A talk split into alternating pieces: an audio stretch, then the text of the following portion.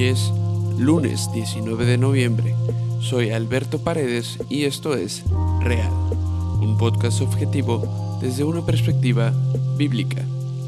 En este espacio trataremos diversos temas como teología, historia y aún noticias a la luz de la doctrina reformada. Los Ángeles retira una estatua de Colón. No hay que celebrar al responsable de un genocidio la ciudad californiana elimina la imagen del descubridor después de haber suprimido también la fiesta del Día de Colón. Acompañada por un video que muestra justo lo que se narra en la noticia, la redacción describe cómo la ciudadanía celebraba mientras se retiraba una estatua de bronce del navegante Cristóbal Colón que solía encontrarse en el centro de Los Ángeles. El primer párrafo de esta noticia se lee de la siguiente manera. La estatua de Cristóbal Colón en el centro de Los Ángeles fue retirada este sábado por la mañana, rodeada de teléfonos para inmortalizar un acto con el que la ciudad pretende sacudirse la vergüenza de honrar al marino genovés. Alrededor de 100 personas acudieron a ver el acto. Según Mitch O'Farrell, el concejal de la ciudad que ha liderado una verdadera cruzada contra los símbolos de la conquista española de la antigua Alta California. Párrafos más adelante dice lo siguiente y cita a O'Farrell diciendo, este es un paso natural en la eliminación del falso relato de que Cristóbal Colón descubrió América, dijo O'Farrell citado por la NBC local. Colón en persona fue responsable de atrocidades y sus actos pusieron en marcha el mayor genocidio de la historia. Su imagen no debería ser celebrada en ningún sitio.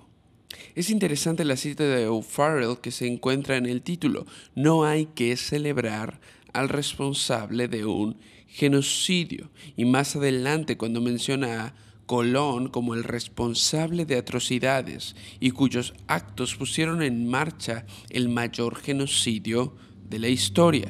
Y todo esto es de llamar la atención porque California, el estado en que se encuentra la ciudad de Los Ángeles, al mismo tiempo que celebra retirar una estatua de un genocida, entre comillas, por otro lado es patrocinador de lo que verdaderamente es el mayor genocidio de la historia. ¿Por qué decimos esto? Bueno, esto es porque California es uno de los estados que tiene la legislación más liberal y laxa en cuanto al tema del aborto. Este mismo año, en mayo de 2018, salió el estudio de Guttmacher Institute titulado California, datos estatales sobre el aborto. Este estudio divide sus datos en tres rubros. Número uno, embarazos y sus resultados. Número dos, ¿dónde se practican los abortos? Número tres, restricciones estatales para practicar un aborto. En este estudio se reportan las siguientes estadísticas. Sobre los embarazos y sus resultados, dice que en el 2014 en Estados Unidos se registraron en mujeres de entre 15 y 44 años un total aproximado de 6 millones de embarazos, de los cuales aproximadamente 926 mil fueron terminados por aborto. Casi un millón de los 6 millones de embarazos terminaron en aborto. Y recordemos que un aborto no necesariamente es igual a una muerte. No porque no consideremos la vida del no nacido, sino porque estamos considerando aquellos embarazos gemelares o múltiples. Es decir, como mínimo se produjeron 926 mil muertes de no nacidos, pero podrían ser más dependiendo de cuántos gemelos hayan sido abortados. En ese mismo año, tan solo en el estado de California se practicaron 157.350 abortos, lo cual representa un descenso del 15% desde el 2011. Pero aunque al inicio esto parecería algo bueno, la realidad es que ese descenso en la cantidad de abortos en California desde el 2011 se debe a la legalización del aborto en otros estados de los Estados Unidos. Es decir, que menos personas tuvieron que viajar hasta California para practicarse un aborto. Siguiendo con los datos, los abortos practicados en California en ese año representan un 14% del total de abortos practicados en Estados Unidos. En cuanto a dónde se practican los abortos, existían en 2014 1.671 establecimientos donde se practicaba el aborto en todo Estados Unidos, de los cuales 512, así es, 512 estaban en California. Esto representa más del 30% de todos los establecimientos para abortar en los Estados Unidos. Finalmente, sobre las restricciones en el estado de California, el estudio pone la siguiente nota. California no tiene ninguno de los principales tipos de restricciones de aborto, como los periodos de espera, es decir, antes de la semana tal o cual, o sea, se puede abortar hasta minutos antes del nacimiento, de nuevo, atención, California no tiene ninguno de los principales tipos de restricciones de aborto como los periodos de espera, la participación obligatoria de los padres o las limitaciones en abortos financiados con fondos públicos que a menudo se encuentran en otros estados. Al hablar sobre el genocidio del aborto, California es el estado abortista por excelencia. Es entonces cuando podemos darnos cuenta de la incongruencia, de la hipocresía de la izquierda liberal californiana al luchar por quitar una imagen de Colón por ser figura de un genocida. Ahora, California no es el único lugar donde se intentó. La izquierda de Nueva York trató de hacer exactamente lo mismo simplemente que su demanda no procedió y lo único que pasó es que a la estatua de Colón se le agregaron nuevas placas informativas, pero ésta conservó su lugar en Central Park. Allá mismo, en la ciudad de Nueva York, el pasado miércoles 14 de noviembre se inició el juicio contra el extraditado criminal y presunto líder del cártel de Sinaloa, Joaquín El Chapo Guzmán. México finalmente accedió a entregar al narcotraficante tras recibir la promesa de Estados Unidos de que no le sería impuesta la pena de muerte. Recordemos que Estados Unidos pedía la extradición de este criminal después de que burlara en dos ocasiones la seguridad de las prisiones de máxima seguridad donde se encontraba en México.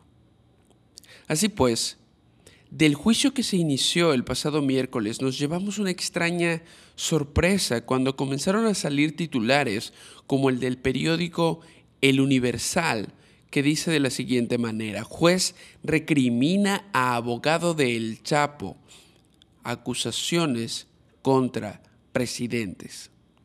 El subtítulo dice, el juez que dirige el proceso contra Joaquín Guzmán Loera criticó el alegato inicial de la defensa en la que aseguraron que el cártel de Sinaloa entregó sobornos al presidente Enrique Peña Nieto y al exmandatario Felipe Calderón. La noticia lee de la siguiente manera, el juez que dirige el proceso en Nueva York contra Joaquín El Chapo Guzmán se mostró hoy muy crítico con el polémico alegato inicial de la defensa del narcotraficante, pero rechazó una moción de la Fiscalía para invalidarlo por completo. En su primera intervención este martes, uno de los abogados de Guzmán había acusado al actual presidente de México, Enrique Peña Nieto, y al anterior, Felipe Calderón, de recibir sobornos del narcotraficante Ismael El Mayo Zambada. Según el abogado del Chapo, Jeffrey Lichman, Zambada es quien está realmente detrás de los delitos que se atribuyen a Guzmán como presunto líder del cártel de Sinaloa. Hoy el juez Brian Cogan recriminó a Lichman por lanzar acusaciones contra los gobiernos de México y Estados Unidos sin pruebas y apartándose del eje central del caso. Esto tiene que terminarse, dijo el magistrado, que sin embargo consideró que la solicitud de los fiscales para invalidar el alegato inicial de la defensa era demasiado radical. Ante esta narconovela que parece estarse desenvolviendo ante nuestros ojos, es necesario detenernos un momento y preguntarnos, ¿qué es lo que le incomodó al juez norteamericano al escuchar al actual presidente y al expresidente mexicanos acusados de recibir sobornos por parte del crimen organizado en México? ¿Por qué esto resulta tan indignante? ¿Por qué nos parece moralmente incorrecto, moralmente malo que el crimen organizado y el gobierno mexicano estén relacionados? Verdaderamente, en el fondo de nuestros corazones, no celebramos esto. No celebramos que sean nuestros gobiernos aquellos acusados por el crimen organizado aunque reconocemos que la justicia exige que de hallar los culpables ellos deben pagar por sus delitos, muy dentro de nosotros tenemos este deseo de que esto no sea verdad, de que esto no sea así. Esto es lo que le sucedió al juez y esto tiene una explicación teológica. En nuestros corazones está escrita la ley de Dios. Y parte de esa ley que está escrita en nuestros corazones nos obliga a pensar que el rol de las autoridades es velar por la vida y la seguridad de los ciudadanos. Por eso es tan especialmente indignante cuando esto no se cumple. Por esto, como ciudadanos, nos indignamos al ver a nuestro presidente y expresidentes envueltos en el juicio de uno de los mayores narcotraficantes en la historia. Y no solo envueltos, sino acusados por él. Independientemente de cuáles vayan a ser los resultados del juicio, las acusaciones del Chapo han puesto de manifiesto este sentido innato de moralidad que tenemos por haber sido creados a imagen de Dios y que forma parte de la revelación natural de Dios. Pero no solo eso, sino que abre las puertas para hablar de un tema específico. ¿Cuál es el rol bíblicamente del Estado en la sociedad. Romanos 13 es el locus classicus o texto clave para responder esta pregunta y dice lo siguiente. Sométase toda persona a las autoridades que gobiernan, porque no hay autoridad sino de Dios y las que existen por Dios son constituidas. Por tanto, el que resiste a la autoridad, a lo ordenado por Dios se ha opuesto y los que se han opuesto recibirán condenación sobre sí mismos. Porque los gobernantes no son motivo de temor para los de buena conducta, sino para el que hace el mal. ¿Deseas pues no temer a la autoridad? Haz lo bueno y tendrás elogios de ella, pues es para ti un servidor de Dios para bien. Pero si haces lo malo, teme porque no en vano lleva la espada, pues es ministro de Dios, un vengador que castiga al que practica lo malo. Por tanto, es necesario someterse no solo por razón del castigo, sino también por causa de la conciencia. Pues es por esto también que ustedes pagan impuestos, porque los gobernantes son servidores de Dios, dedicados precisamente a esto paguen a todos lo que deben, al que impuesto, impuesto, al que tributo, tributo, al que temor, temor, al que honor, honor. Lo que este pasaje nos dice principalmente son tres cosas acerca de la autoridad. Número uno, que ha sido instituida por Dios. No hay autoridad sino de Dios y las que existen por Dios son constituidas. Número dos, que ha sido instituida por Dios para servirle. Tres veces encontramos en el texto que la autoridad es servidora de Dios. En el versículo 4 dice, pues es para ti un servidor de Dios para bien. También dice, porque no en vano lleva la espada, pues es ministro de Dios. Y posteriormente en el verso 6 dice, pues por eso también ustedes pagan impuestos porque los gobernantes son servidores de Dios. Entonces ha sido instituida por Dios para servirle. Y finalmente, número 3, nos da algunos principios de cómo esta autoridad debe servir a nuestro Dios.